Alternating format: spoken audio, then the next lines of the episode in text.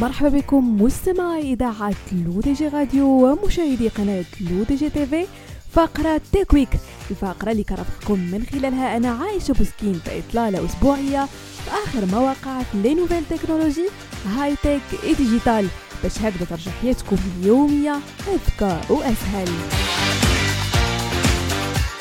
وبداية مستمعينا من المغرب أكد وزير الصناعة والتجارة رياض مزور في افتتاح معرض ملتقى طنجة المتوسط Automotive Meetings في نسخته السابعة.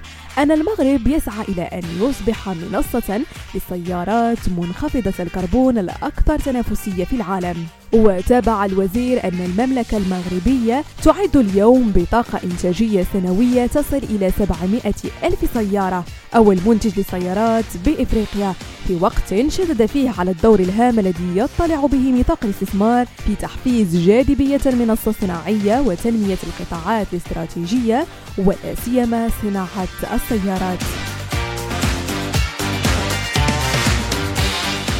أصدرت شركة Honor الصينية هاتفا جديد يتفوق على آيفون في بعض مميزات الكاميرا حسب تقارير الشركات المصنفة للسوق الراهنة.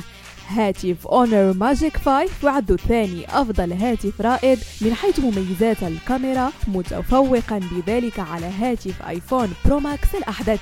وذلك من خلال ثلاث كاميرات بدقة 50 ميجا بكسل وكاميرا أمامية سيلفي بدقة 42 ميجا بكسل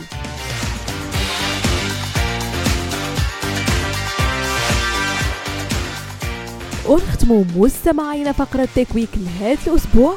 بإعلان منصة واتساب يوم أمس الخميس إطلاق ميزة المجتمعات رسميا والتي ستسمح بتضمين المجموعات المتشابهة في مجتمع واحد ليسهل التواصل بينها وستساعد الميزة الجديدة في جعل المجموعات أكثر تنظيما وستسهل التواصل عن طريق وجود مجموعات مخصصة ضمن المجتمع الأكبر كما ستتيح إرسال الرسائل لكل المجموعات المشتركة في المجتمع دفعة واحدة.